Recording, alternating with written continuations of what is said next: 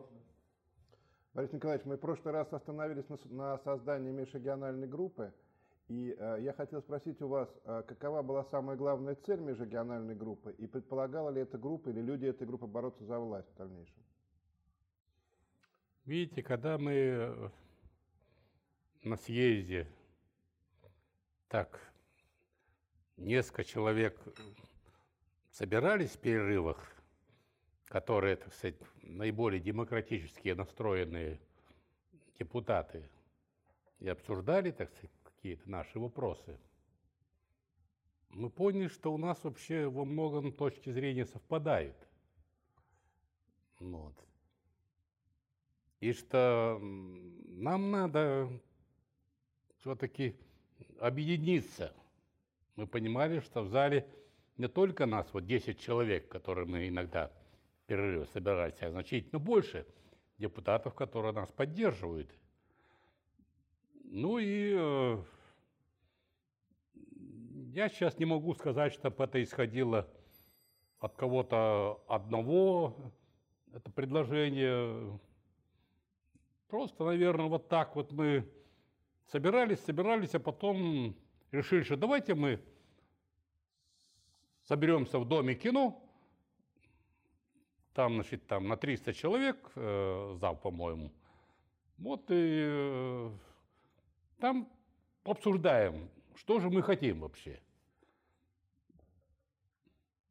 Ну, вот эта идея родилась, мы собрались, собралось человек, наверное, 250, так, э, примерно я говорю. Решили, что не должен быть один председатель, тоже, так сказать, какой-то демократический такой орган руководства коллективный, пять сопредседателей, кандидатуры назывались из зала, сразу там ставили на голосование, принималось, и избрали сам пять сопредседателей, значит, э, Сахаров, Афанасьев, э, Попов – Пальм и я. Вот. Ну, выступали какими-то своими программами, идеями по демократизации общества, по свободе слова, печати, отмене цензуры, частная собственность, многопартийность, в общем-то, круг вопросов э, довольно большой, который... А борьба за власть была? Нет. Вы не хотели бороться? Нет. Этого не было. Вот этого не было. А как можно было а решить? А потому что мы понимали, это бесполезно. Это же партийный орган, съезд. Там практически все коммунисты. Кто нам там, там власть отдаст? Это бесполезно все. Бесполезно. Таким путем бесполезно. На гражданскую войну мы, конечно, не могли пойти. На раскол всего общества тоже не могли пойти. На силовые действия тоже не могли пойти. А тогда в чем смысл, кроме того, чтобы просто собираться и говорить такие... А все-таки, чтобы этот демократический дух просыпался в стране чтобы его поддерживало все больше и больше людей. Что мы понимали, что мы сейчас стоим на таком пути, от этого не увернуть. Мы понимали, что Горбачев со своей перестройкой провалился. Это бесполезно. Все, никуда это не ведет. Нужны более радикальные реформы. Мы на этом сходились. И решили это съезду все время инициировать. Вот главная была задача. Среди сопредседателей межрегиональной группы был Андрей Дмитриевич Сахаров, один из самых выдающихся деятелей вот 20 века. Мы видели все его на экранах телевизоров, а вы с ним встречались лично. А вот какие э, у вас остались личные впечатления о встрече с Сахаровым? Да, это, конечно, человек абсолютно уникальный, Мы встречались много-много-много раз. И вот как я говорил, когда группками собирались, потом региональная депутатская группа, официальные такие наши сборы. Потом мы собирались сопредседателями, пятеркой нашей, тоже обсуждали какие-то вопросы. Ну и, конечно, не раз мы оставались вдвоем с ним. И говорили, говорили про жизнь, говорили про будущее страны, говорили, так сказать, в вопросах вот, демократизации общества и так далее. Много проблем мы касались. И, конечно, человек, он, ну, весь мир знает, он гениальный физик, об этом все знают. Но, конечно, он совершенно необычный, уникальный человек. Понимаете, вот он, он демократ по душе, по какому-то своему такому, ну вот, воспитанию или духу, что ли, внутреннему. Он демократ. Человек невероятно скромный. Просто вот даже для всех, кто вообще, так сказать, э, скромность пропагандирует, он и среди них отличался тем, что он... А как это было, вот как это можно понять, что человек скромный? Вот в чем была его скромность? Не, совершенно старался не быть очень заметным, выделяться как-то, афишировать себя, значит, неприхотлив, так сказать, ну вот я как понял в беседах и в быту. Я у него ни разу не был дома, не знаю. Ну, а так, по литературе знаю, что, конечно, и там тоже, так сказать, очень скромно все было. Очень интеллигентный, очень душевный. В беседе такой располагает к себе сразу. Такой очень негромкий такой голос, э, какой-то так проникающий, что ли, в душу человека. Конечно, так сказать, о будущем страны у нас было много с ним разговоров. Он э, вообще такую идею предлагал, конвергенции. Ну, это что-то вот, что-то вот между капитализмом и социализмом. Но обосновать он по-настоящему это, ну, может, не знаю, не смог, не сумел, не захотел. Мне это трудно сказать. Но не убедил он, в общем-то, в этой идее. Понимаете, вот в том числе и на заседании этой группы. А во всем остальном мы с ним полностью взгляды у нас совпадали. Э, я не знаю, говорили ли вы об этом с Андреем Дмитриевичем. Как вам кажется, или вот просто ваша позиция по этому поводу, почему он начал так активно заниматься политикой? Он же, в общем, ученый. И многие говорят, что он таким образом хотел искупать, искупить вину за создание нейтронной бомбы. Почему вот этот человек, который явно не был оратором, вдруг начал заниматься политикой? Все-таки он многое пережил. В Горьком, в ссылке – ну и вот мне показалось, его тянуло к людям. Он все-таки ученый, привык заниматься в лаборатории, так сказать, вот, думать. Э. А его тянуло к людям, особенно после ссылки в Горьком. Это, мне кажется, стало проявляться, что ли, ведь э, мы, когда встретились на одном из окружных собраний в Москве, мы оказались э, ну, как бы соперники, что ли, как кандидаты. Э, я сказал, что я, ему сказал, что я отказываюсь в вашу пользу, Андрей Дмитриевич, по этому округу. Он категорически, категорически против. Как я не убеждал его, мы потерять не могли, так сказать, голос, или он, или я. Я ему предложил, он так и не согласился. И в конце концов он пошел потом по списку Академии наук. Там его избрали. Вот. Вы сказали, что Сахаров был одним из пяти руководителей межрегиональной группы. А он умел руководить? У, у него... Вы знаете, он, конечно, не создан для борьбы. Не создан. Вот это, ну что, не все человеку дано. Ну, по своей натуре он не борец.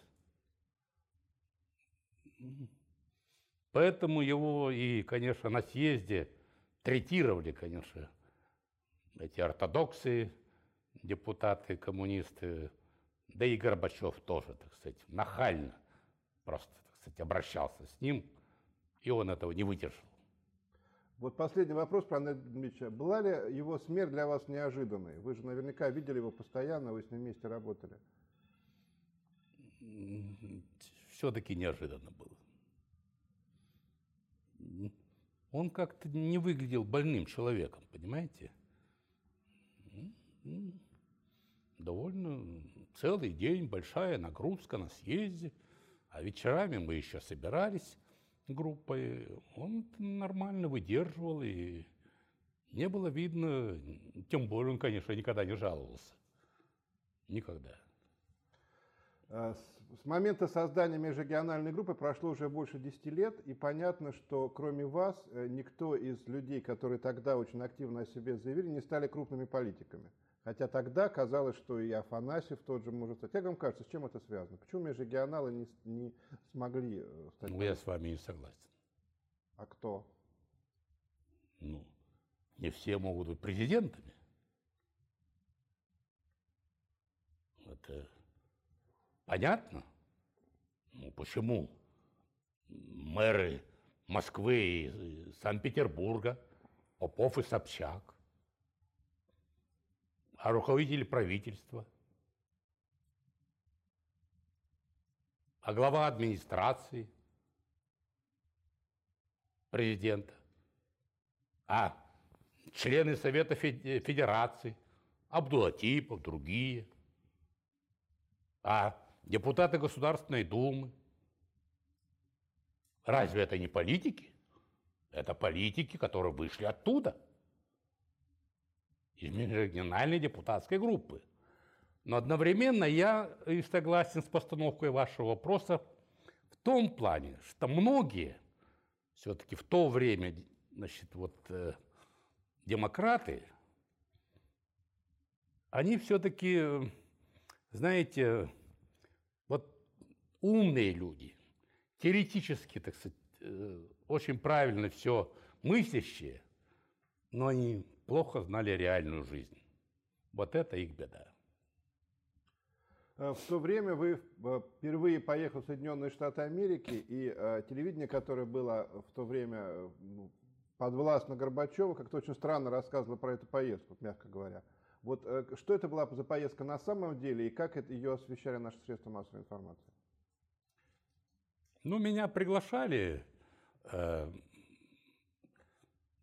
многие страны. Я в Америке до этого не был ни разу. А там предложили довольно такую плотную программу. Ну, рассчитываю на две недели. А меня отпустили на неделю. А вы должны были у кого-то просить разрешения? Кто вас отпускал? Конечно, как же. Мне же давали разрешение, визу, все, как же. И это без руководства не обошлось, безусловно. Меня ограничили. Вам дали визу всего на неделю? Неделю. А там американцы сказали, а мы программу менять не будем. И взяли все в неделю, как говорят, вляпали у меня получалось по пять встреч, выступлений в день. Довольно больших аудиториях. Я изматывался до предела. Я уже приезжал там 2-3 часа ночи, а в 6 уже вставать. И вот э, уже когда я выдыхался просто совсем уже, не мог, я, э, да еще уснуть не мог, э, возбужденный, я принял таблетку снотворное, так сказать, и утром, конечно, меня просто вот так вот водило. Просто водило.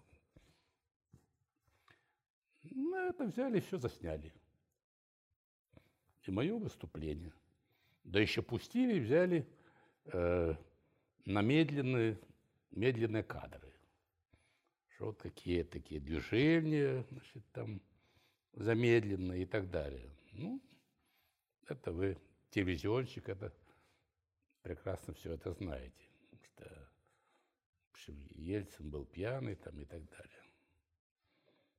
Ну, все равно эта провокация им не удалась. Какова была реакция? А в? Америке там что-то тоже интересно. Я э, говорил, что надо встретиться с Бушем, президентом.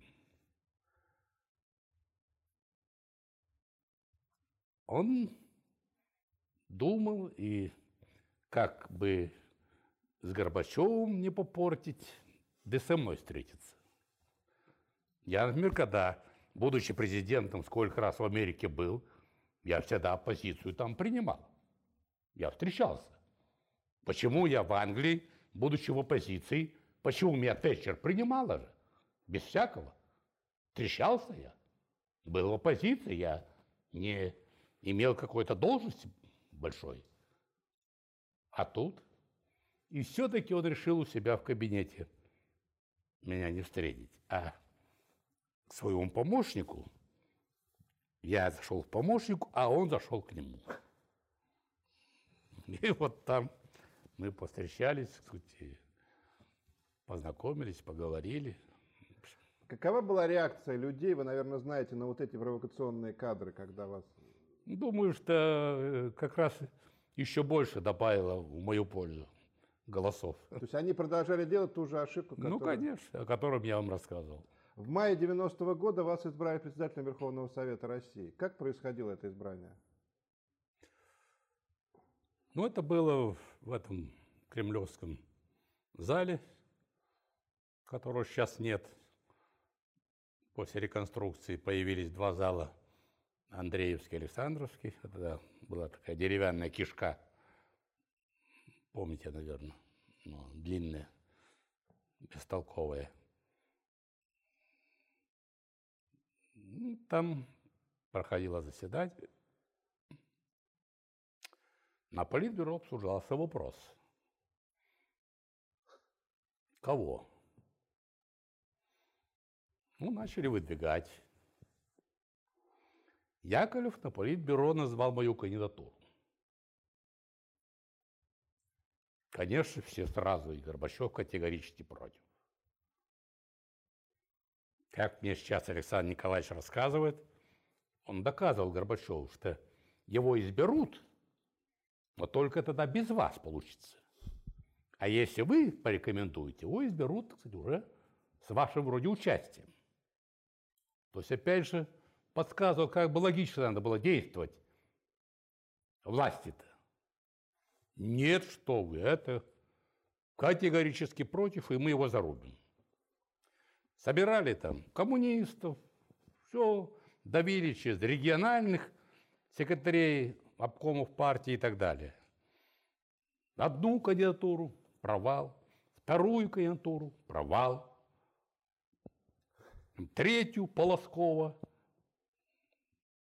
третий уже Полосков и я, значит. Вот решающий. Горбачев все время сидит на балкончике там, напоминает, вы имеете в виду, кого политбюро рекомендовало.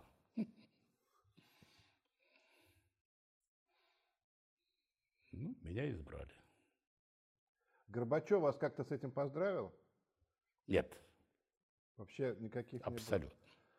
Э, Кто вот в тот момент были самые э, близкие вам люди политически, самые главные ваши единомышленники? Как потом сложилась судьба этих людей? Ну, много. Много, много.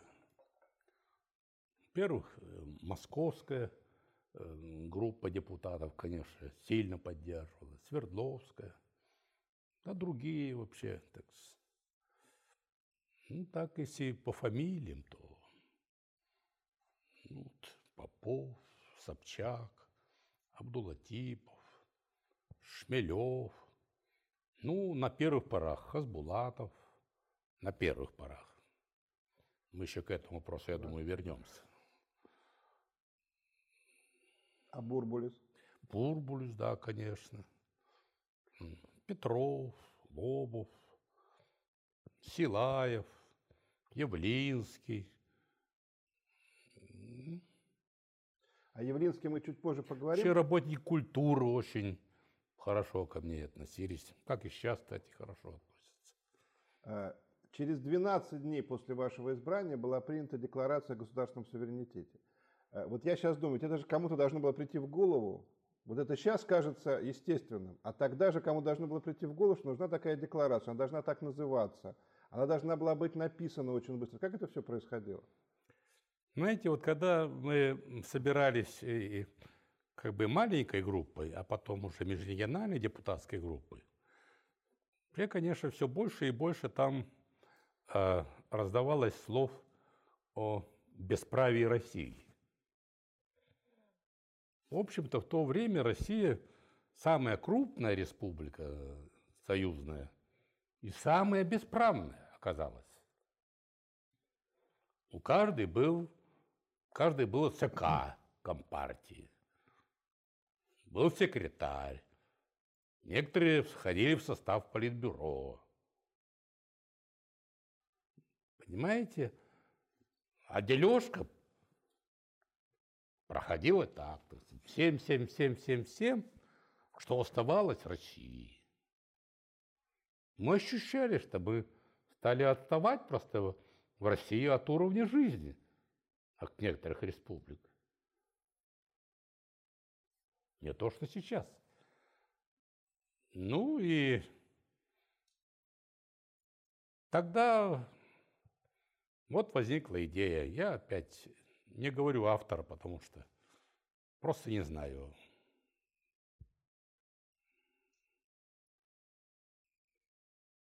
Принять декларацию о суверенитете России. А как она писалась? Вот сидели, Ну, как- Она писалась э, группой, группой, создана была группа. Я туда входил.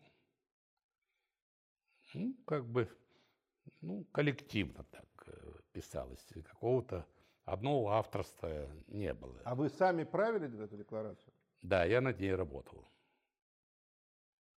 А в этот момент Горбачев, когда была принята декларация, Горбачев уже понимал, что сложилось такое своеобразное э, двоевластие, что есть власть российская и власть э, советская. Что-то никогда до этого не было. Да, конечно. Откуда вы знаете? Вы с ним говорили по этому поводу? Ну, мы потом все-таки разговаривали, встречались несколько позже, когда я стал председателем Верховного Совета. Все-таки иногда мы стали встречаться. Вот. И я по его реакции, по его нервному такому, нервной реакции на действия, так сказать, наши, понимал, что он стал сознавать, к чему мы идем. Горбачев никогда не пытался наладить с вами человеческие отношения, понимая, что, в общем, его власть уже начинает... Я это не ощутил. А как вам кажется, почему? Ну, не знаю.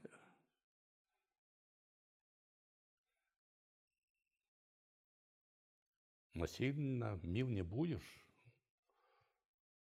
Мы Ведь все друзья ведь или даже близкие отношения складываются все-таки, так сказать, по какому-то притяжению друг к другу. А у нас притяжения не было. А в политике вообще возможно, друзья? По-моему, да. Вот у вас были в, поли- в политической жизни люди, как- Конечно, конечно. У меня друзья и в международном, главы государств, многие друзья хорошие, добрые друзья. Сегодня остаются они, такие отношения добрыми. У нас есть еще вопросы? Э, все помнят, как э, в, на 27-м съезде вы вышли из партии. Это был выход э, такой буквальный, вы вышли, просто вышли из зала. Вот я хочу, чтобы вы рассказали, как это было, и, и вот мне очень интересно, что вы ощущали вот в тот момент, когда вы шли через зал, и он как-то так реагировал по-разному на вас. Да, это было сильное, но очень трудное, трудное решение. Я стал понимать, что мне с партией не по пути, с 19-й парконференции, я вам об этом рассказывал, что все, наши пути расходятся. Я не воспринимал уже коммунистическую идею, а значит, просто и не должен был находиться в ее рядах. Но я должен был это сделать политически. То есть на съезде перед пятью тысячами делегатов съезда. Это, конечно, очень сильно волнительный момент. Я попросил слова, вышел на трибуну, коротко сказал мотивировку, достал партбилет, обернулся к Горбачеву и ему шлепнул на стол. А вы видели в это время лицо? Повернулся. Нет, это было просто мгновение. Да, я в глаза ему посмотрел. Конечно, какая-то такая растерянность. Повернулся и по проходу, ну, по телевидению это кадры показывают, никуда не оглядываясь, прямо пошел на выход. Понимая, что там меня сейчас могут ждать.